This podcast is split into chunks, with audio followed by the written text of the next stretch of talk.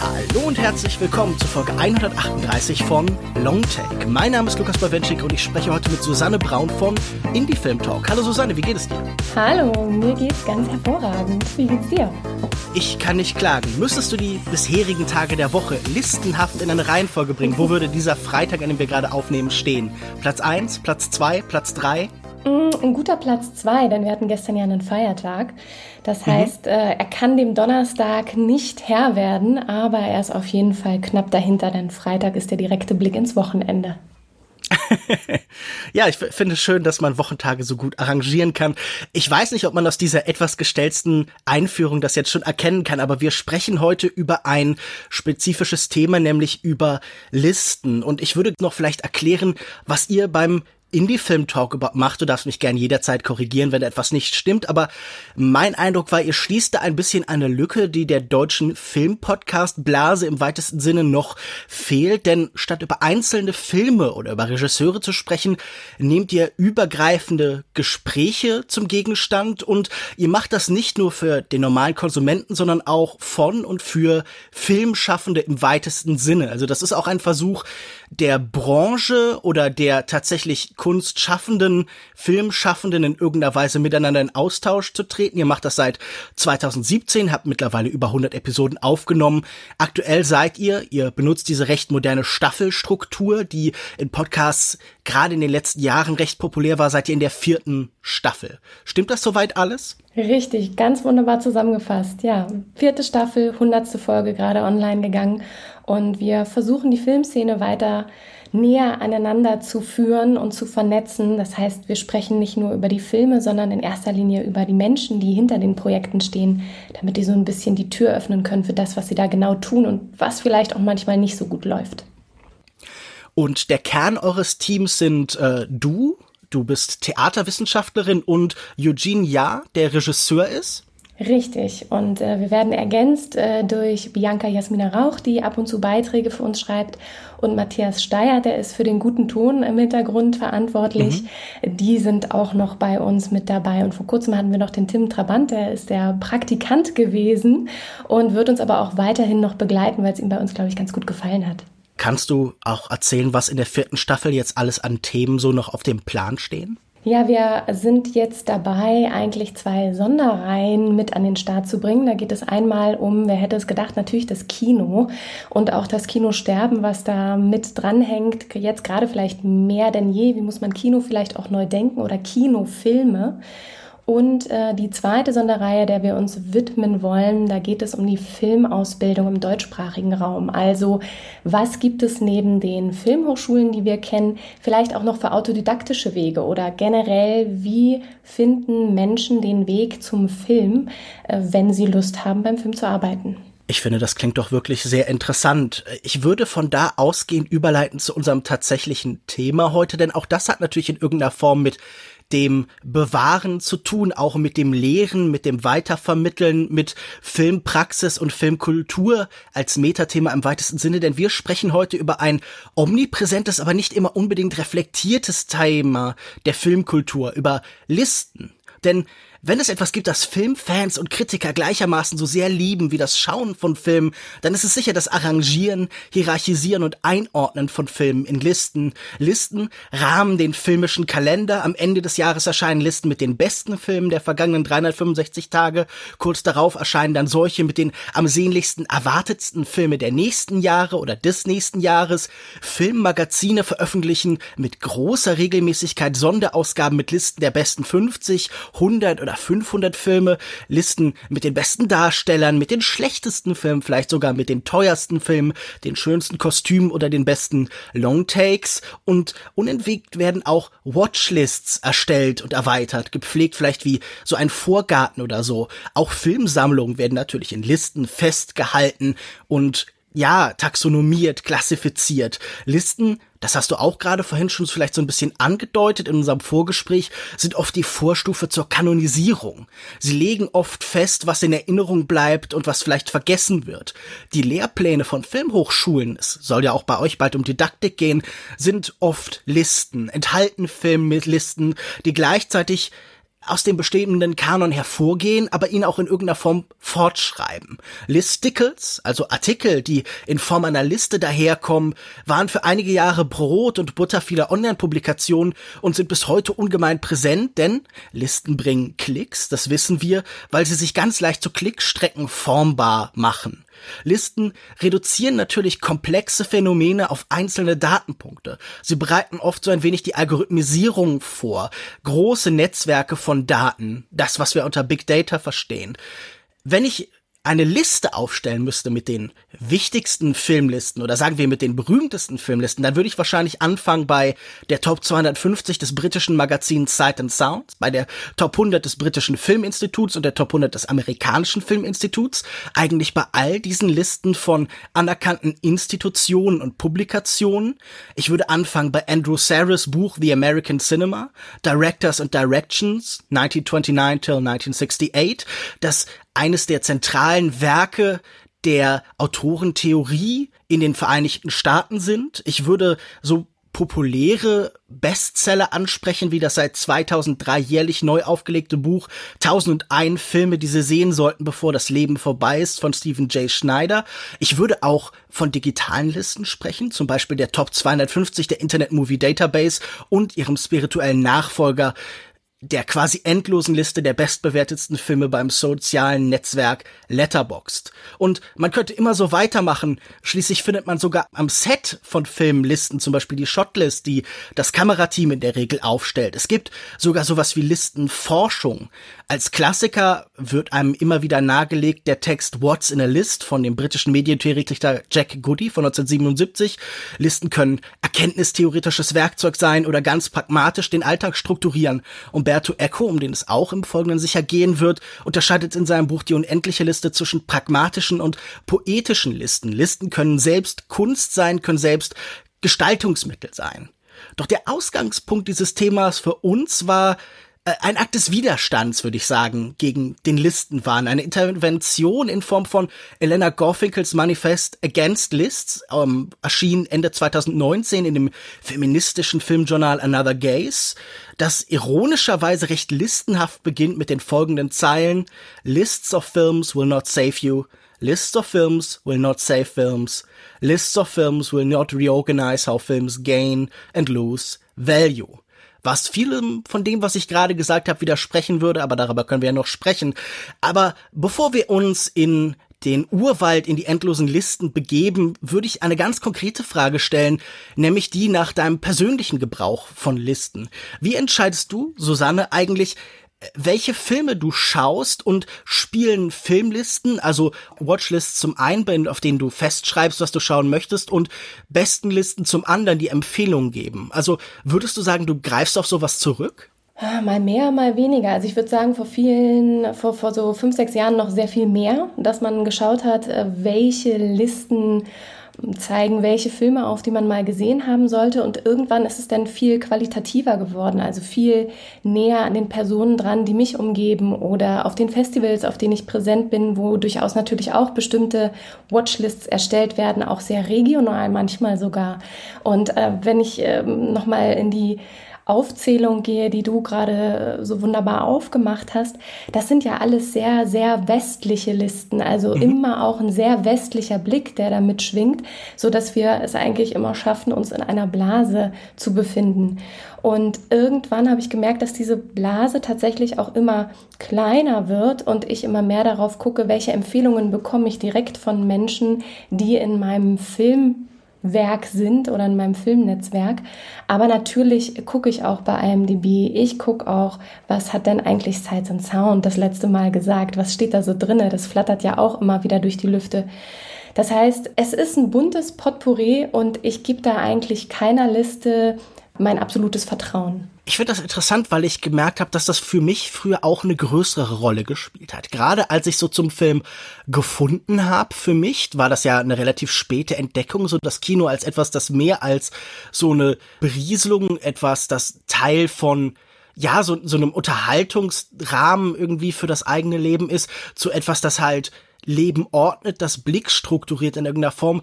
Da waren zuerst Listen wichtig, sowas wie du schon angesprochen hast, die IMDb oder alles, was halt eben von bekannten, von populären Kritikern irgendwie hochgehalten wird. Auch Roger Eberts Buch zum Beispiel über The Great Films oder sowas, in denen er, finde ich, einen ganz soliden Einstieg irgendwie liefert, waren am Anfang etwas, das einen Einfluss auf mich hatte und man kommt dann irgendwann an einen Punkt, wo man stärker dazu neigt, sich selbst zu vertrauen und wo aber auch das eben in in der Internetkultur für mich eine neue Qualität angenommen hat, wo die, wie schon beschrieben, so eine Form von Netzwerk entsteht und man weiß gefühlt, welchen Leuten man vertrauen kann, vielleicht im weitesten Sinne. Aber was für mich über die Zeit deutlicher worden ist, äh, geworden ist, ist, dass Listen ja nicht irgendwie vom Himmel fallen, dass die, sondern, dass die so eine Art Kristallisationspunkt von kultureller Praxis sind. Also, die setzen ganz viel voraus, die sind die Summe von relativ viel Vorarbeit und Vorannahmen. Ich denke, das ist etwas, was man bei ihnen immer bedenken und sich präsent halten muss, dass sie das Ergebnis von einer langen Tradition sind. Also jede dieser Liste, die wir hier beschreiben, die haben ja Überschneidungen und Bezugspunkte und das ist natürlich auch ein klassischer Kritikpunkt des Kanons in jeglicher Form ist, dass er von bestimmten Vorstellungen von Wertigkeit, die natürlich tradiert sind, die bestimmten, ja, wie du schon angesagt, zum Beispiel westlichen, aber natürlich auch heteronormativen Vorstellungen entsprechen. Und ich glaube, was wir seit den 90er Jahren wahrnehmen, ist die Entwicklung zum einen von Antikanons, von Gegenkanons in verschiedenen Formen und von Kanonbekämpfung an sich. Wobei man natürlich sagen könnte, dass die auch früher beginnt, bei Leuten wie Roland Barthes und dem Tod des Autors oder so. Wenn wir keine Einzelperson haben, sondern noch der Einzeltext steht, dann ist ja auch schon eine andere Form von Kanonbildung nötig. Ich äh, bin gerade noch bei, äh, bei dem Punkt, wie, wie das alles zusammenläuft. Die Kanonbildung, die wir vielleicht auch aus den Ursprüngen der Literatur mitnehmen, bevor überhaupt Film als, als solches entstehen konnte oder Listen gebraucht hat oder eine Einordnung, einen Kanon gebraucht hat, damit wir uns orientieren können. Wenn ich an den, den Kanon erstmal an, an sich denke, habe ich immer mehr das Gefühl, also wenn man jetzt auch nochmal die Differenzierung nimmt, vielleicht Kanon und Bestenlisten, Mhm. Bei dem Kanon habe hab ich immer das Gefühl, es hat eher wirklich eine lange historische Tradition, wo etwas in irgendeiner Form einsortiert wird, kategorisiert wird. Es gibt bestimmte Kriterien hoffentlich, nach denen der Kanon eben äh, gewertet wird. Und die besten Listen eben, was du auch gerade meintest, auch mit, mit der Hilfe des Internets Fast jeder kann solch eine Liste erstellen. Netflix bietet an, dass man seine Listen erstellt, was man denn noch sehen möchte, seine eigenen Watchlisten. Aber es gibt auch die Möglichkeit, relativ einfach andere Listen mit zu, zu gestalten. Das heißt, da ist halt die Frage, wie, wie hoch ist da die Qualität der Einordnung oder braucht es die überhaupt oder ist es einfach nur eine leichte Orientierung für Menschen, die im Internet gucken, was gibt es zu bestimmten Genres für Listen, die eben nicht im klassischen Kanon mit auftauchen. Ich verstehe jede Kritik am Kanonwesen, das wir hier so etabliert haben, aber ich finde Kanons immer interessant insofern, dass selbst wenn man sie nicht teilt, hat man etwas, gegen das man sich stellen kann. Wir haben ja kulturhistorisch, aber halt auch vielleicht politisch in den letzten Jahrzehnten oft eher ein Unsichtbarwerden von Macht und Kanons, so als monolithisches Objekt, sind immer etwas, an dem man sich reiben kann, gegen das man sich positionieren kann. Ich begrüße die Kanons, die wir haben, in Form zum Beispiel von den bis jetzt genannten Listen hier, insofern, dass sie einem eben auch ein Gefühl für den Status quo geben. Und wenn man sie nicht teilt, kann man sagen, das ist es, was es zu bekämpfen gibt. Also ich finde den Kanon im schlimmsten Fall als Feindbild nützlich. Aha. Okay, so habe ich das noch gar nicht gesehen den Kanon ja, vielleicht als Gegenüberstellung, wenn man halt mhm. wirklich einmal die besten Listen hat, die jetzt gerade durchs Internet eben mehr Möglichkeit bekommen, dass mehr Menschen partizipieren können, diesen Listenkanon zu gestalten, im Gegensatz zum klassischen Kanon, der natürlich sehr elitär erstellt wird, würde ich sagen. Also es gibt nur eine sehr, sehr kleine Anzahl an Personen, die überhaupt die Möglichkeit haben, an solch einem Kanon teilzuhaben oder den mitzugestalten. Und demnach, stimmt, dann finde ich diese Gegenüberstellung wieder spannend zu sagen, man kann das als, als eine Art Feindbild sehen und sagen, hier haben wir die Listenkultur und hier haben wir den Kanon und jetzt packen wir mal beides auf den Tisch, wenn das so möglich wäre und schauen, wo ist denn da ein gemeinsamer Konsens oder wo ist da eine Schnittmenge oder wo sind blinde Flecken. Könntest du das nochmal spezifizieren? Wo genau siehst du die Trennung zwischen dem elitären Kanon, den du anschreibst, und den Listen, die wir hier haben? Also wo ist da der Bruch? Wo sind die Überschneidungen und wo trennen die sich? Mhm. Ich würde sagen, der Kanon ist tatsächlich eher das, was wir in den äh, filmwissenschaftlichen Schriften finden, also mhm. wirklich Monographien oder eben Sammelbände, in denen über bestimmte, über einen bestimmten Kanon eben gefachsimpelt wird oder eben das etabliert wird in dem jeweiligen Schriftstück. Listen können aber genauso gut im Internet entstehen oder kann entstehen auf dem, auf, auf dem eigenen Endgerät. Also ich selbst kann eine Liste erstellen, die hat für mich jetzt erstmal kein, das durchläuft keinen qualitativen Mechanismus oder keine, äh, das wird in keinster Form kuratiert. Du meinst zum Beispiel diese Kuration bei Sight and Sound, wo ja Kritiker, Regisseure, andere Formen von Filmschaffenden, aber auch zum Beispiel Kuratoren und Publizisten befragt werden. Das wäre für dich eine Form von Liste, die aber auch gleichzeitig Teil von Kanon ist. Ja. Oder würdest du das nicht dazu zählen? Nee, genau, das würde ich dazu zählen, weil dann natürlich ein, dahinter ein riesiger Apparat steckt, der eben dieses mhm. Kuratieren übernimmt. Und hier haben wir eine genau eine Mischform von der einfachen Bestenliste, die jeder an sich irgendwie aufstellen könnte und sie ins Netz stellen könnte und eben dem, dem klassischen Kanon, der fest im Print festgelegt wird und den man in der Bibliothek sich heranziehen kann, nachlesen kann über Jahre, Jahrzehnte. Ich muss auch sagen, dass mir auf den allerersten Blick, bevor ich halt beginne, so lange zu recherchieren und so sowas wie die Sound and Sound Liste auch erstmal nicht schlecht vorkommt. Ich verstehe natürlich, mhm. dass da gewisse Vorbehalte sind, aber ich gucke das an und denke, ja, ich glaube, wenn man anfängt, Kino als, als Kunstform zu betrachten, dann ist das sicher kein schlechter Einstieg. Äh, Im Kontrast zum Beispiel zu etwas, das stärker die Illusion von Demokratie in sich trägt, wie zum Beispiel die IMDb Top 250. Also mir leuchten jetzt Vertigo, Citizen Kane und Yasujiro Ozus Tokyo Story als bedeutsamste Filme stärker ein als zum Beispiel Die Verurteilten oder The Dark Knight oder sowas. Also natürlich ist das elitärer, aber ich finde, glaube ich, diese, diese Distanz zum rein aus dem Moment geborenen, popkulturellen und natürlich auch sehr viel stärker marktgesteuert, also auch der Beliebigkeit von, von Werbung und Markt, der bestimmte Kategorien von Bedeutung und Relevanz selber schafft, eben um verkaufen zu können. Das ist ja also natürlich nie gänzlich auszumerzen, aber so etwas ist doch in diesen großen Kanonlisten von Silent Sound, AFI, BFI weniger präsent als in den popkulturellen, die uns die Illusion vorsetzen, das wäre nun abgestimmt von allen in Anführungszeichen. Mhm. Ich glaube, da ist dann halt wieder wichtig zu schauen, welche Kategorien stecken eigentlich da drin, die die jeweiligen Prioritäten setzen. Also bei einem mhm. Kanon würde ich darauf wetten oder auch eben bei Sights and Sound wird ja auch ganz klar vielleicht nach der Kategorie geschaut, wie relevant ist dieser Film heute noch, wie zeitlos ist dieser Film. Und im Gegensatz zu einer IMDB-Liste, wo es eben mehr um die wirtschaftlichen Verkaufszahlen geht, wie gut war, ähm, war der Film letztendlich am ersten Wochenende, als er in den Kinos lief, etc., wie gut war, war es im Nachhinein, wie viele Klicks hat der Film gemacht, wie viele Streamings. Das ist natürlich eine ganz andere Wertung, da heranzugehen, diese jeweilige Liste zu erstellen. Und da wäre es, glaube ich, manchmal gut, wenn, wenn es eine bessere Transparenz gäbe, mhm. welche Kriterien hier eigentlich genutzt wurden, um genau diese Liste oder jene Liste zu erstellen. Das ist natürlich sehr unterschiedlich transparent. Also gerade bei sowas wie der IMDb Top 250, die ja so eine Qualität von Aggregator hat, die quasi beliebig bearbeitbar ist, aber die natürlich dann in der Praxis nur von einer bestimmten Art von Mensch bearbeitet wird, nämlich die Leute, die an derartiger Listenbildung, an derartiger Form von Kanonisierung ein Interesse haben.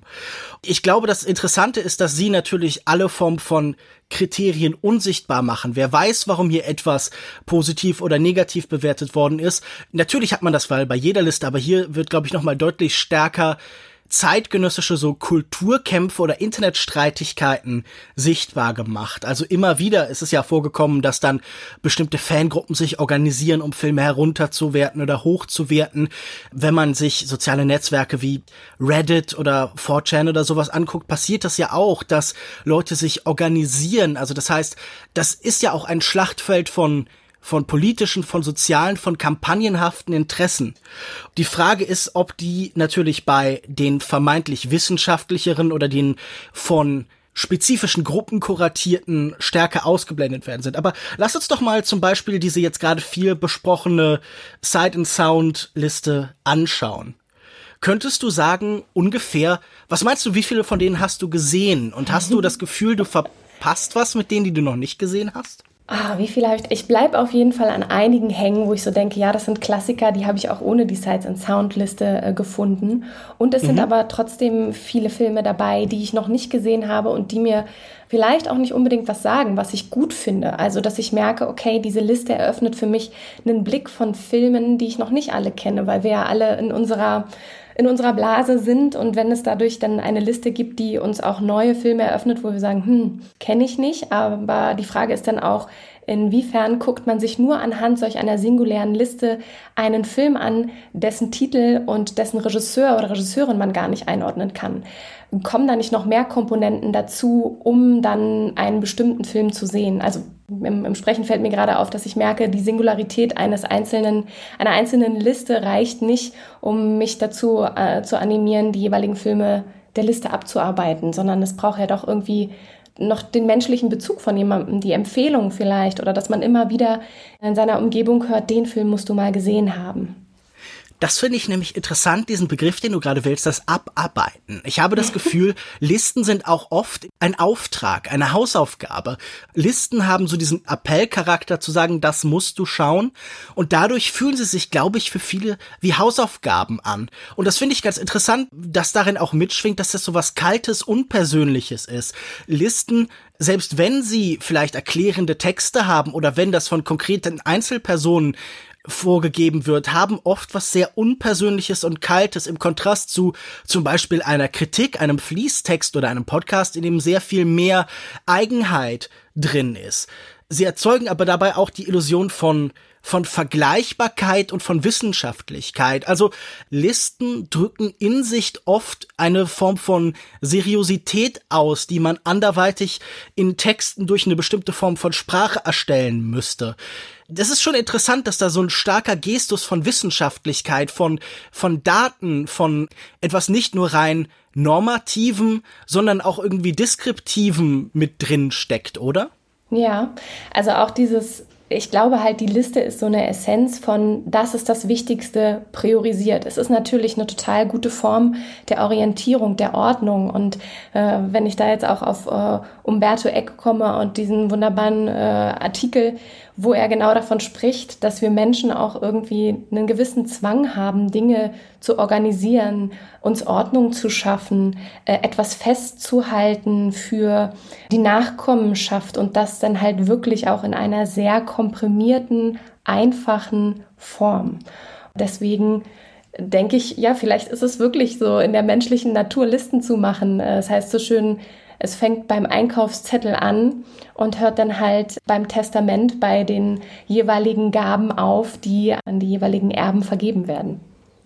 Ja, ich finde das bei Echo sehr schön, der in die unendliche Liste ja davon schreibt, dass mit Listen das Unendliche physisch spürbar wird. Mhm. Denn eine mhm. Liste ist ja bei ihm in der Regel eine Möglichkeit, das, was eigentlich immer weitergeht zu fassen. Er, also dieser zentrale Begriff, das was bei dir jetzt ja auch gerade anklang bei ihm, oder was heißt Begriff, dieser kurze Satz, ist ja, wir mögen Listen, weil wir nicht gern sterben wollen. Listen haben was von Unendlichkeit in sich. Listen geben die Illusion, einen Überblick zu bekommen.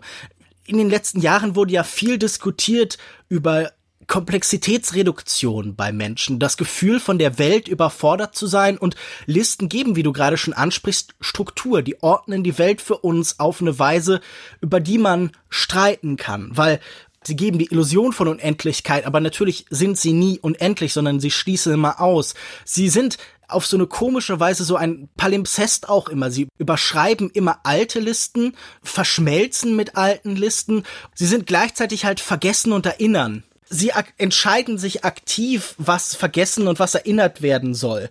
Das finde ich irgendwie einen ganz faszinierenden Faktor einfach, weil ich mich auch oft bei Listen frage, so okay, wenn wir als Kritiker herantreten an Listen wie die schon angesprochen und sagen, da fehlt aber dieses und jenes und dieses und jenes, dann muss uns dabei ja immer natürlich bewusst sein, dass keine Liste unendlich sein können und dass immer eine Entscheidung drin sein muss, weil ich glaube, das Problem ist ja heute oft die Entscheidung zu etwas. Also dieses dezisionistische Moment, das ist ja einer der Probleme unserer Gegenwart, weil man so viel Information und so viel Daten hat, dass man theoretisch beliebig weit immer relativieren kann und dann nie zu Entscheidungen kommt.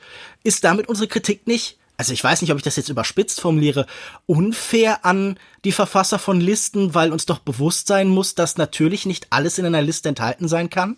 Ich finde es in dem Falle nicht unfair, sondern ich finde es gut, wenn wir darauf kommen, zu sagen, okay, mhm. diese Liste zeigt auch das, was nicht da ist. Auf diesen Reflexionsprozess muss man ja erstmal stoßen, zu sagen, es ist unfair äh, dem Film gegenüber, wirklich sich nur an, an wenigen Listen zu orientieren, sondern vielleicht auch weiterzugehen und zu gucken, was zeigen diese Listen eigentlich und gehen die über einen westlichen Blick überhaupt hinaus und welche Listen gibt es noch nicht? Und mhm. dann ist das ja eigentlich wieder eher was Positives zu sagen, dass die Ersteller dieser Listen hm, uns dazu gebracht haben zu gucken, was gibt es noch dahinter, was müsste es noch für andere Listen geben, um ein vollfertigeres Bild zu kreieren oder ein Bild, was natürlich nie zu Ende sein wird, ein, ein Listenkonvolut, welches nie zu Ende sein wird, aber trotzdem einfach die, den Impuls zu schaffen, zu sagen, okay, das ist eine Liste von vielen. Gibt es eigentlich auch die Liste zu Genre XY? Gibt es eigentlich mhm. auch die Liste zu den besten chinesischen Filmen? Gibt es eigentlich und so weiter und so fort? Aber dann lass uns doch, wenn wir damit auch bei der Kritik anlisten sind, die klang ja schon immer an, zu diesem Text von Eleanor Gorfinkel, den ich vorhin schon angesprochen habe, Come Against Lists, den wir jetzt vielleicht nicht Schritt für Schritt durchgehen, aber so uns ungefähr angucken, wenn unser Vorschlag oder unser erster Impuls zu sagen ist, die bestehenden Listen sind nicht umfangreich genug oder da fehlen Dinge und es sollte zusätzliche Listen geben, dann lass uns doch mal in die Frontalopposition zu Listen gehen. Dann lass uns doch mal angucken, wie das wäre, wenn man sagt, Listen an sich sind ein Problem und beginnen wir bei diesen ersten Zeilen, die ich schon angesprochen habe. Lists will not save you, lists will not save Films. Da ist ja die Implikation drin, dass Filme gerettet werden müssten und dass Listen von Leuten so verstanden werden. Deckt sich das mit deiner Wahrnehmung? Als ich den Text das erste Mal gelesen habe, hatte ich das Bedürfnis, erstmal hinter die ersten 10, 20 Zeilen jeweils ein Doch dahinter zu schreiben. Lists of films will not save you. Und ich dachte mir so, doch.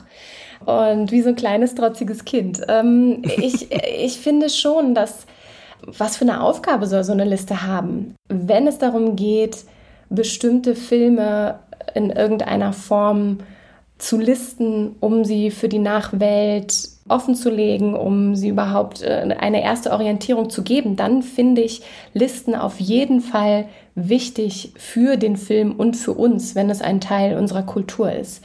Demnach deckt sich das, was sie hier sagt, nicht mit meiner Haltung, zumindest was so die ersten Zeilen angeht. Später werde ich dann aber so ein bisschen fragiler und merke, okay, äh, wenn sie dann auch davon spricht, wir haben halt irgendwie eine Zeit, in der wir sehr, sehr, sehr viele Listen haben und wer schafft diese Listen? Also look closely who exactly produces this flurry of lists. Das finde ich wiederum schon wichtig. Also es ist eine Sache, dass es die Listen gibt und ich denke auch, es ist wichtig, aber es ist ein zweiter Schritt zu sagen, wer macht diese Listen und wo befinden wir uns gerade? Ich merke, dass auch in den Worten einfach sehr, sehr viel Wut drinne ist, dass es mhm. Listen gibt, die eben den blinden Fleck nicht aufzeigen oder füllen, sondern dass sie weiterhin das wiederkauen, was die Listen davor auch schon getan haben. Also es gibt wenig Neues und vielleicht, das lese ich so auch als Emotionalität aus, aus diesem Text heraus, es muss ganz andere Listen geben, die überhaupt nicht auf dem fußen, was wir seit dem ersten Film an Listen haben wenn ich kurz über die Form dieses Texts sprechen darf, der beginnt stärker listenhaft und geht dann auf in diesen langen Sätzen. Also er beginnt als das, was er kritisiert und löst dann dieses Muster der Liste auf in eine stärker poetische Sprache, du sprachst ja von der Wortwahl und vollzieht deshalb diese Bewegungen nach, die sie eigentlich möchte, nämlich zu sagen, wir müssen von der Liste weg zum Fließtext, zum Gedanken, zum Ausformulierten. Wir müssen weg von den Daten, von den Metriken hin zu etwas, das stärker der menschlichen Erfahrungswelt entspricht, nämlich zur Wolke von Worten, von Gedanken, zur Komplexität halt. Das siehst du ja auch in dieser Beschreibung. Hier stellt sie ja vieles nebeneinander. Den Commodity Fetishism, eigentlich ein marxistischer Begriff, äh, neben sehr gegenwärtige Kultur, neben vielleicht so ein bisschen etwas Vulgäres halt. Ich finde halt diese, dieses Aufbrechen interessant, weil ihre Argumentation wäre dann ja letztlich, wir brauchen halt keine Listen, wir brauchen eine andere Form von Austausch darüber. Ich finde das, das spannend, weil mein Gedanke auch oft ist, ich glaube, die meisten Listen, die heute erstellt werden, durch die ist sehr wenig gewonnen und wo sich ihre Beschreibung mit meiner Erfahrung deckt, dann dass ich das Gefühl habe, jede Liste, die ich sehe, zum Beispiel am Ende des Jahres, ist ein Neuarrangieren von anderen Listen. Filmkultur hat etwas konformistisches, etwas Homogenität schaffendes in sich scheinbar. Also, wie gesagt, wenn ich am Ende des Jahres auf Twitter oder auf all diesen Filmseiten zum Beispiel die besten Listen durchlese, dann sind das wenn das Top Ten Listen sind, vielleicht insgesamt so 50 bis 60 Titel, die halt einfach in unterschiedlicher Form arrangiert werden. Und man hat das Gefühl, da ist irgendeine Form von Filterprozess, der gesagt hat, nur diese Titel sind eigentlich legitim für das. Man orientiert sich beim Erstellen immer an anderen. Die Jahreslisten erscheinen auch immer früher. Man hat das Gefühl, manche sind schon, also IndieWire zum Beispiel, eine dieser großen Publikationen in den USA, veröffentlicht ihre Liste mittlerweile immer schon irgendwie im November oder so. Das wird immer früher, weil man die Ersten sein will und weil man impulsgebend sein möchte, weil man das Gefühl geben möchte, die anderen schreiben bei uns ab. Und natürlich ist es klar, dass man ohne eine bestimmte Form von Archivarenwut, ohne das Bibliothekarische, das Suchen nach den Titeln, die außerhalb von dem liegen, was vorgefiltert wird, uns von Verleihern gezeigt wird, was auf großen Festivals gezeigt wird und so, dass es schwierig ist, darüber hinauszuschauen, weil natürlich das immer auch noch eine, eine Branche ist und bestimmte Sachen kann man ja auch einfach gar nicht sehen. Also man kann bei den Listenerstellungen ist man immer auf das angewiesen, was praktisch zugänglich ist, Verfügbarkeit. Und ich habe immer das Gefühl, Listen geben vor allen Dingen halt wieder, was verfügbar ist. Das heißt, sie sind als Ideenkonzept sehr stark an eine Form von materieller Wirklichkeit irgendwie gebunden. Auch wieder der Punkt, Listen können halt doch nicht für sich alleine stehen. Und wenn wir über diese, über dieses Listenkonvolut hinaus wollen, dann müssen wir uns selber auf den Weg machen, einmal uns mit anderen Leuten direkt austauschen, gucken, was ist da eigentlich wichtig für den Einzelnen, was gibt es für Empfehlungen und gleichzeitig auch gucken, dass das, was es an Listen schon gibt, dass die aber trotzdem nicht, zumindest nicht alle total will, willkürlich als, als nichtig und unsinnig gewertet werden. Also auch hier, mhm. glaube ich, ist es einfach wichtig zu differenzieren und zu gucken, welche Listen haben was für eine Aussagekraft und diese Orientierung gibt das Internet halt einfach erstmal nicht. Also das klingt jetzt so, als hättest du da vielleicht schon was im Kopf. Gibt es Listen, wo du sagst, die sollten stärker beachtet werden, die scheinen mir wichtig? Hm. Mein Impuls wäre jetzt, ich gucke mir Listen, die neu entstanden sind oder zum Beispiel auch Dokumentationen, die was Listenhaftes haben. Ich habe jetzt gerade die CNN-Serie The Movies geschaut, die so eine Geschichte von Hollywood nacherzählt und habe mich sehr darüber geärgert, weil das zum einen genau die erwartbaren Hollywood-Titel waren, die mir da über viele Folgen hinweg gezeigt wurden. Das Ganze ist aktuell noch in der ARD-Mediathek, sowohl im Original als auch auf Deutsch. Und ich dachte so, das kenne ich alles schon. Mich langweilt das. Und ich habe auch das Gefühl, da steckt niemand dahinter mit einer Neugier die einzigen Erweiterungen, die man gesehen hat, waren orientiert an, und das klang vorhin schon so ein bisschen bei dir an, neuen Form von politischer Repräsentation. Man achtet jetzt darauf, mir schien es sehr alibimäßig, die Beiträge von afroamerikanischen Filmemachern stärker hervorzuheben, die Leistung von Frauen in der Filmgeschichte noch mal stärker zu beleuchten, was ja zum Beispiel auch bei der, glaube von der BBC produzierten Serie äh, Women Make Film von Mark Cousin irgendwie der der Gegenstand des Ganzen war. Aber auch da habe ich das Gefühl, entstehen einfach nur eine neue Form von Verhärtung. Und das wäre jetzt mein Problem mit deiner Argumentation. Wir haben in den letzten Jahren ein Bewusstsein dafür entwickelt, dass die Filmgeschichte nicht so stark wie vorher zum Beispiel, als ein Beispiel unter vielen, weibliche Regisseure ignorieren darf. Es ist wichtig, ihre Leistung stärker zu beleuchten. Jetzt entstehen nun aber in einem schnelllebigen Zeitalter, vielleicht von Redakteuren und Redakteurinnen, die auch nur begrenzt Zeit haben, die sich nicht umfangreich einer Recherchearbeit widmen können, ein Katalog von Listen, auf denen immer dieselben Namen und dieselben Filme stehen. Und ich habe das Gefühl, dass dadurch oft eher die Leistung oder der, der, der Beitrag von bestimmten Gruppen reduziert wird, eingeschränkt wird und dass die Leute, die sagen, ja, das sind nur 20 Filme, die wichtig sind, dass die sich von sowas eher bestätigt fühlen. Also kann es auch sein, dass der Versuch, inklusiver zu sein, aber das nicht mit einer umfangreichen Suchbewegung zu verknüpfen, dass der schädlich ist, dass hier zusätzliche Listen eigentlich nur Vorurteile verhärten können?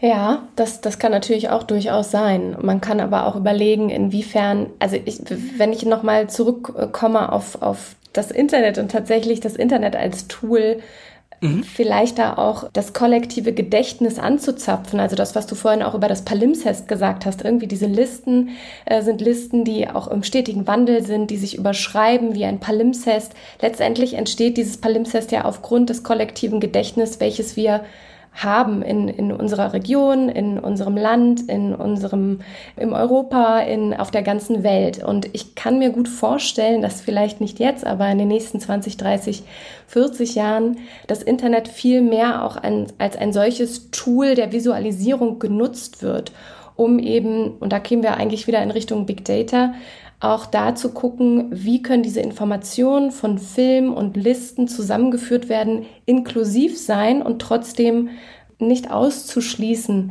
wenn man eben die Möglichkeit hat, das Internet wirklich als ein Tool zu nutzen, wo alle die Möglichkeit, das ist jetzt sehr, sehr utopisch, aber alle die Möglichkeit haben, ähm, ihre besten Listen mit einzuweben und daraus eine, eine große zu machen. Ich weiß es nicht. Ähm, aber ist da nicht noch eine andere Ebene, die auswählt und filtert? Weil die Frage davor ja auch immer ist, wer hat denn zum Beispiel Zeit, sich solchen Themen zu widmen? Wer hat denn die Ressourcen, all diese Filme zu sehen? Für wen sind diese Filme verfügbar? Also man muss ja für hm, eine bestimmte ja. Art von Kino eigentlich auch an den richtigen Orten leben. Also wenn man zum Beispiel sich mit Avantgarde und Experimentalfilm wirklich beschäftigen will, dann muss man entweder Teil von so einer Klasse oder Kaste von äh, über die Welt jettende Filmexperten sein, die bei jedem dieser Festivals sind oder wenn irgendwo im griechischen Land dann Filme von Robert Beavers gezeigt werden, die auf äh, einen Obelisk projiziert werden oder sowas, dann muss man die Ressourcen haben, um dorthin zu kommen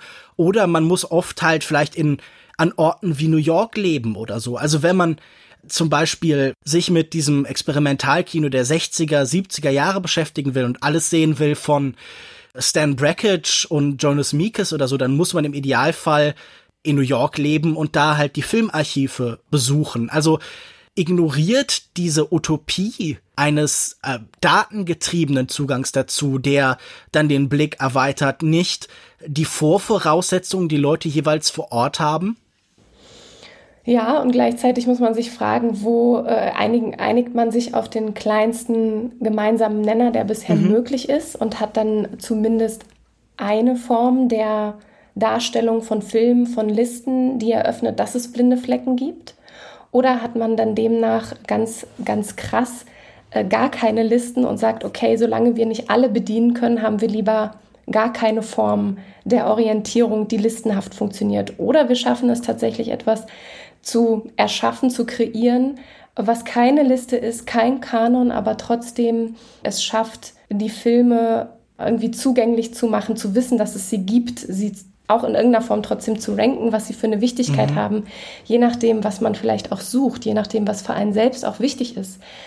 Die Frage ist ja, ist es für mich individuell wichtig, bestimmte Filme zu sehen oder ist es wichtig für mich als kulturelle Erziehung, um, um da auch wirklich zu wissen, welche, welchen Wandel hat, hat die Filmkultur gemacht und was, was sollte ich davon wissen, um auch in dem, in dem Bereich gebildet zu sein. Also für wen sind diese Listen und wenn es individuell ist, dann werden wir eh uns an verschiedenen Informationen bedienen, bevor wir den Sonntagsfilm gucken oder uns zu bestimmten Themen Filme anschauen werden. Wenn es aber für die Allgemeinheit ist, vielleicht auch die Frage, ist das, was wir haben, nicht auch schon ziemlich gut?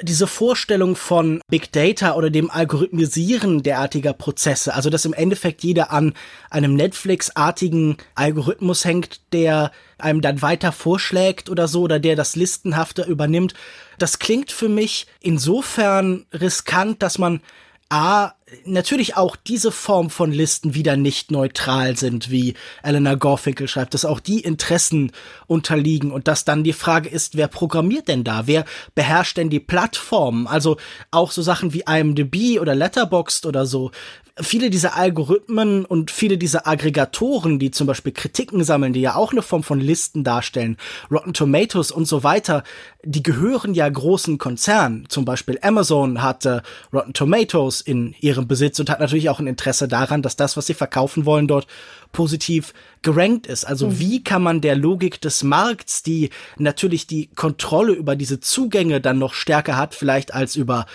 einen akademischen Kontext oder einen kritischen Kontext? Also wie stellt man sich dem entgegen? Und Elena Gorfinkel schreibt ja auch, dass das Gegenteil von politischem Kampf, von echter Kunst, Metrics oder Data in irgendeiner Form sind. Was würdest du dem entgegnen? Weil das klang bei dir, als wäre das für dich eine, eine Möglichkeit.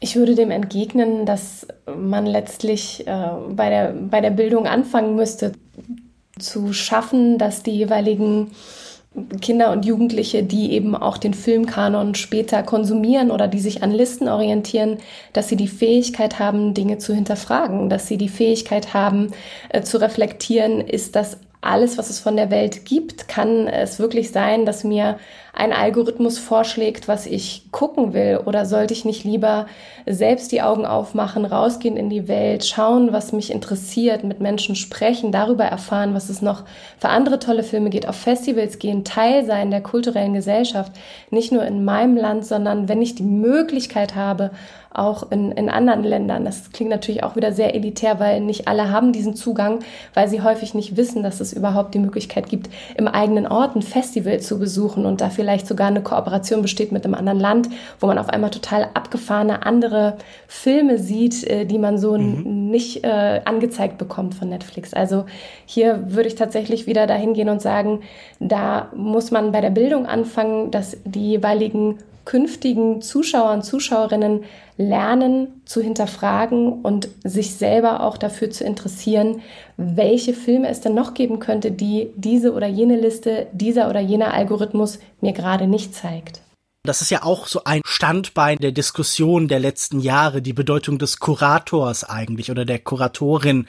Darüber sind in den letzten Jahren quasi eigentlich wöchentlich, monatlich Texte erschienen. Der Gedanke war, man muss einer algorithmischen Kultur, einer digitalen Beliebigkeit entgegentreten mit spezifischen eigenen Geschmäckern.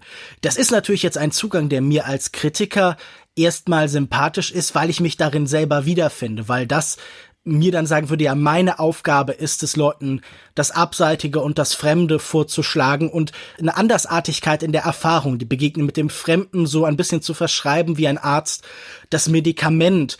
Ich frage mich aber, ist das die Ebene von Bildung, die gemeint ist? Und wo findet das statt? Also wo, wo würdest du da die Stellschrauben sehen? Weil auch im, im politischen Diskurs ist ja die Idee mehr Bildung. Darauf können sich alle einigen. Da wird es keine Partei zum Beispiel in Deutschland geben, die sagen, nein, das ist schädlich, sondern das ist ein Impuls, dem erstmal alle zustimmen. Und dadurch wird es auch ein bisschen wie ein Allgemeinplatz. Das ist etwas, das jetzt keine Agonie, keinen politischen Kampf in sich trägt, wie hier schon bei äh, Elena Gorfickel auch vielleicht so ein bisschen angedeutet waren. Was würdest du sagen, was, was heißt das, man muss da mehr bilden? Wen muss man bilden und wo? Die, die Lehrkräfte und natürlich auch die Schülerschaft. Also zum einen auch mehr im Alltag der Schule darauf eingehen, was konsumieren die Kinder eigentlich, für was für Themen interessieren sie sich, da auch zu gucken, welche Filme gibt es dafür, die gut aufbereitet sind. Dort gibt es ja tatsächlich zumindest in Deutschland auch einige gute Möglichkeiten, diese Filme zu finden. Welche Filme zu finden? Weil mein Eindruck gerade in Deutschland ist, es ist wahnsinnig wenig verfügbar und wenn man sich wirklich mit, selbst mit Kanon-Titeln auseinandersetzen möchte, da muss man weit über das Angebot von deutschen Verleihern und deutschen Streamingdiensten hinausgehen. Mhm. Also ich gebe dir recht, dass das auf jeden Fall ausbaufähig ist, aber Anlaufstellen, die es in Deutschland gibt, wie beispielsweise Vision Kino, die da auch ganz klar, finde ich, eine, eine vielfältige Möglichkeit geben, einerseits Filme zu zeigen, die ja so ein bisschen der Mainstream sind, aber auch junge Filme aufnehmen von jungen Filmschaffenden, äh, die gerade ihren ersten Debütfilm auf einem Festival hatten und die tatsächlich sehr sehr sensibel Themen aufarbeiten für Kinder und Jugendliche. Also ich finde, da passiert gerade schon einiges, dass da auch wirklich der Raum geöffnet wird. Aber auch sowas wie mit den Kindern einfach ins Gespräch zu gehen, für was sie sich eigentlich interessieren, was sie gucken, was sie konsumieren und das mit ihnen gemeinsam zu reflektieren, kann schon eine Möglichkeit sein, um äh, sie dahin zu führen, auch im späteren Gebrauch von Film und Serien eben da ein bisschen feinfühliger zu sein oder auch einfach ein bisschen kritischer zu sein. Und das finde ich ist etwas, was man in der Schule etablieren kann, ohne dass es da jetzt jede Woche einen neuen Film geben muss, den man gemeinsam guckt, sondern man kann auch mit dem anfangen, was die Kinder konsumieren und dann immer mal wieder was hinzugeben. Das wäre eine Sache und eine andere Sache, dass man einfach anfängt auch, und das ist, finde ich, Aufgabe der, der Festivals, die eben ganz klar einen Filmkanon mit kreieren, dass sie sich zum Beispiel die Kinder und Jugendliche mit in die Jury holen, ins Sichtungskomitee vielleicht sogar schon. Das machen einige Festivals, die natürlich ganz klar Kinder- und Jugendfestivals sind oder die eine eigene Reihe haben. Wieso macht man das nicht häufiger? Wieso hat das nicht jedes Festival? Das könnte zum Beispiel auch eine Möglichkeit sein, Kindern die Verantwortung zurückzugeben, eben solch ein Programm mitzugestalten, weil wer könnte das besser mit, mitgestalten als die, die es letztendlich auch gucken? Warum ist das gerade die Aufgabe von Kindern? Also wir haben doch auch eine breite Filmgegenwartskultur von Erwachsenen, in der viele dieser Probleme trotzdem vorhanden sind. Also ich habe oft das Gefühl, man verweist auf so später kommende Generationen als so die Träger von Hoffnung, von Utopie, um, um selber in gewisser Weise nicht handeln zu müssen, um sein eigenes Handeln nicht zu hinterfragen. Warum ist das gerade spezifisch die Aufgabe von Kindern und warum können die das besser als Erwachsene? Also warum muss man da Herbert Grönemeyer und Kinder an die Macht bedienen? Ja, nicht nur, sondern auch. Also es geht mir gar mhm. nicht darum, dass die einen etwas abgeben, was die anderen dann alleine tun sollen, sondern es geht mir mehr um die Öffnung zu sagen, wenn es um äh, jetzt speziell um, um Filme geht für Kinder und Jugendliche, wieso holen wir denn nicht Kinder und Jugendliche mit rein, um zu gucken, ist das eigentlich gut, was hier, was hier produziert wurde? Das ist aber natürlich nicht die Verantwortungsabgabe an, an Erwachsene, selbst auch die zeitgenössischen Filme zu kategorisieren oder eben auch zu ranken. Ganz und gar nicht. Würdest du sagen, dass wenn wir vielleicht wieder von dieser Zielgruppe von Kindern und Jugendlichen wegkommen, hilft es allein, neue Gruppen neue Stimmen hörbar zu machen beim Erstellen von Listen, um näher an eine Form von Filmkultur, von Filmgeschichte, die eine breite Vorstellung von Kino repräsentiert, abzubilden, indem man halt einfach wirklich mehr Leute dazu bringt, sie zu machen? Oder muss es vielleicht irgendeine Form von neuer Auseinandersetzung dazu geben? Brauchen wir eine Rückkehr zu Vorstellungen von Kuration, von Texten, die vielleicht eher für einen Einzelfilm als für eine Sammlung von Filmen appellieren, um da einen Effekt zu haben? Weil ein Gedanke, der sie mich bei, in der Vorbereitung hier auch aufgetan hat, ist, das Erstellen von Listen ersetzt Filmkonsum. Es gibt uns ein Gefühl von Beherrschung, so wie es äh, Komplexität reduziert, reduziert es auch die Komplexität dieser Filmgeschichte auf etwas, das wir irgendwie eingehegt haben.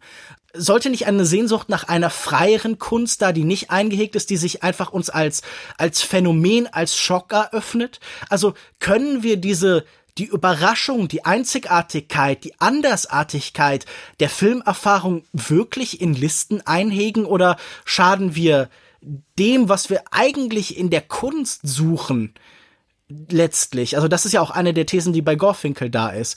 Wie würdest du dich dazu positionieren? Hast du das Gefühl, dass, dass Filme das Listen, das Einordnen in den Listen überhaupt überleben in ihrer Schockwirkung? Oder erwartet man dann vieles von ihnen schon? Also wenn man zum Beispiel Listen erstellt mit die schockierendsten Filme, nimmt man ihnen da nicht durch, dadurch schon einen Teil halt ihrer Wirkung?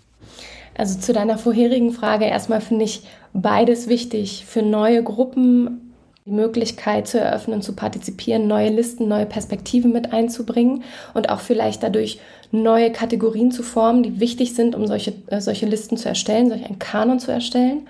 Und mhm. gleichzeitig finde ich es aber auch wichtig, neue Wege der Kuration zu finden.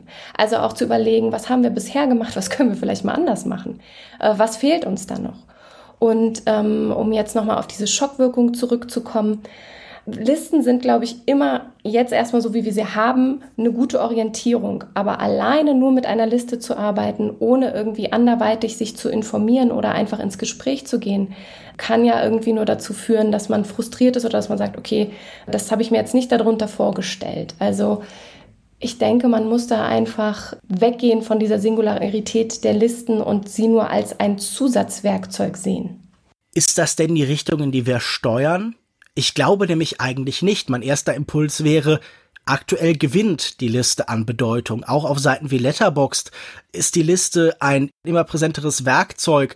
Und auch wenn wir zum Beispiel andere Teile der Filmkultur anschauen, zum Beispiel das Video-Essay, das auf Plattformen wie Vimeo oder in den USA auf YouTube immer populärer wird und eine der immer bedeutsameren Formen von Auseinandersetzung mit Kino ist, dann sehen wir auch dort eine Dominanz der Liste. Zum Beispiel der Supercut, wahrscheinlich das populärste Video-Essay-Format, ist ja auch eine Art visueller Liste, das was äh, bei Umberto Eco die sichtbare Liste heißt. Mein Gefühl ist, dass die Listen eher bedeutsamer werden als weniger bedeutsam. Würdest du diese Diagnose teilen? Und wenn ja, was tut man dagegen? Also sie sind auf jeden Fall ein einfaches Mittel und sie sind auf jeden Fall sehr omnipräsent. Was man dagegen tut, äh, da habe ich jetzt natürlich auch nicht die Lösung bei der Hand, die man damit reingibt, außer halt wirklich, was ich gerade schon mal meinte, ins Gespräch ja. zu gehen und weniger sich auf diese Listen zu versteifen, sondern auch mal rechts und links zu gucken. Also wirklich von diesen Nummern und Titeln und Namen wegzugehen, hin zu Menschen ins Gespräch und einfach da auch mehr sich die Informationen suchen, wenn, wenn es um, um den Einzelnen geht. Und wie man davon dann aber wieder äh, zu etwas großem Ganzen kommt, äh, was, äh, was hilft vielleicht auch ähm, den Konvolut an Filmen zu sortieren. Da habe ich keine Antwort drauf. Ich denke dabei einfach halt oft tatsächlich so mit Marshall McLuhan, uh, The Medium is the Message. Das Internet scheint mir in seiner Netzwerkstruktur, in seinem rhizomatischen Verlinken der Dinge eigentlich dafür prädestiniert, halt auch wieder das Listenhafte, also das irgendwie nebeneinander stehende hervorzubringen. Es ist nicht so, als wären das neutrale Plattformen, sondern in denen ist ja auch irgendeine Form von Ideologie im weitesten Sinne irgendwie angelegt. Und mir scheint schwer dem entgegenzuwirken. Ich will mich da nun als, weder als Einzelperson noch als Teil einer, einer Filmkultur nicht irgendwie in diese Rolle des Hilflosen bewegen, aber mir scheint es schwer, gegen allgemeine Trends und Tendenzen irgendwie zu entwickeln äh, und entgegenzuarbeiten. Ich, ich glaube natürlich, das ist, also zum einen natürlich, das ist auch ein Allgemeinplatz, ein Klischee, hängt das an jedem Einzelnen von uns. Das ist in die, unsere individuelle Aufgabe, davon loszukommen. Aber andererseits ist es wahrscheinlich auch wichtig, nicht zentral, aber schon irgendwie wichtig, das auch eben weiter zu diskutieren, wie wir es hier tun und ein Bewusstsein dafür zu schaffen, dass, wie Elena Goffical schreibt, Listen allein uns wahrscheinlich nicht retten werden und Listen uns tendenziell überhaupt nicht retten werden. Also nach diesem Gespräch, nach so ein bisschen Reflektieren, fühle ich mich ihr näher als davor und habe stärker das Gefühl, so wahrscheinlich ist das Nützlichste, das Zielführendste auch eine Form von Radikalität bei sich selbst anzufangen, zu sagen, ich erstelle vielleicht jetzt keine Liste am Ende des Jahres, sondern versuche das das Jahr poetischer oder prosaischer irgendwie einzufangen, das irgendwie in Form von Text oder Video zu verwandeln. Also wäre das ein, ein Versuch für die Filmkultur, nicht irgendwie an alte Traditionen anzuschließen oder das als Renaissance zu verstehen, sondern einfach für sich selber eine Kultur des Schreibens und des Sprechens zu entwickeln, die nicht so stark auf diese Stützrede angewiesen ist? Es könnte eine Möglichkeit sein, da auf jeden Fall mehr mhm. als nur eine, eine Rangordnung zu erschaffen und dadurch vielleicht mehr den Dialog zu öffnen, als es eine kalte Liste tut. Wir nähern uns im Gegensatz zu den unendlichen Listen einem organischen Endpunkt dieses Gesprächs. Gibt es noch einen irgendwie größeren Themenkomplex, einen Teilaspekt, der dir wichtig wäre zu erwähnen? Vielleicht ein Gedanke, den du in der Vorbereitung hattest, den du gerne noch unterbringen möchtest? Ich habe noch eine kleine Anekdote, die ich kurz zum Besten. Ja, sehr gerne, erzähl. Also tatsächlich ist mir im äh, nach unserem Gespräch, nach unserem Vorgespräch, habe ich meinen Schreibtisch aufgeräumt und ähm, mir ist eine alte Liste in die Hände gefallen, die ich tatsächlich schriftlich gemacht habe. Da muss ich so 18, 19 gewesen sein. Die habe ich tatsächlich handschriftlich in so ein Notizbuch gepackt und inzwischen habe ich mal so die Filme abgekennzeichnet, äh, die ich inzwischen schon geguckt habe. Und es sind trotzdem aber noch 20, 30 Filme offen, die ich noch nicht gesehen habe und die, mhm. ähm, die ich jetzt quasi so im Nachhinein mal noch abarbeiten werde. Also irgendwo gibt es diese ganzen Listen und ich wusste gar nicht mehr, dass sie noch existiert. Und trotzdem mhm. stehen da auch Filme drin, die immer noch große Relevanz haben, zumindest in unserem westlichen Filmkanon ich finde das spannend, dass selbst die Listen in Vergessenheit geraten, man wahrscheinlich eigentlich Listen von Listen bräuchte. Ja. Äh, magst du kurz sagen, was da noch so draufsteht? Was, was, was steht denn jetzt auf dem Programm für dich da? Okay, warte. Ähm, ich habe noch nicht gesehen. Der ewige Gärtner, mhm. Casablanca. Okay, das ist nun vielleicht ein, ein, ein bisschen wichtiger als der ewige Gärtner. Richtig. Da gibt es übrigens auch einen sehr schönen Text von Umberto Eco zu seiner Ver Vorstellung von, von Kult zu, zu äh, Casablanca. Ah, dann äh, Die Spielwütigen fällt mir zum Beispiel auf als ein deutscher Titel. Mhm. Brazil. Etwas neuer als die bisherigen. Stimmt. Brazil habe ich hier noch zu stehen. Und ganz, ganz viele, viele andere Sachen. Enter the Void mhm. habe ich noch nicht gesehen. Ja, stimmt. Oh mein Gott. Ja gut, ob Gaspar Noé jetzt der große Verlust ist, darüber kann man streiten tatsächlich. Wir sehen, die Listen enden nicht, das Listen erstellen endet nicht. Es gibt immer viel zu tun. Es wäre wahrscheinlich schön, das Ganze noch um etwas Lebendiges, das nicht so ich will es nicht tot nennen, ist wie die Liste, so papierend rascheln, wie jetzt gerade hier im Mikrofon noch mithörbar ist. Ähm, ich glaube, es gibt hier keine einfache abschließende Antwort. Mich würde vor allen Dingen faszinieren, was die Leute da draußen dazu denken. Schreibt uns das gerne hier in die Kommentare, schreibt uns das gerne auf Twitter. Da sind wir unter longtake.de zu finden, ich at Kinomensch.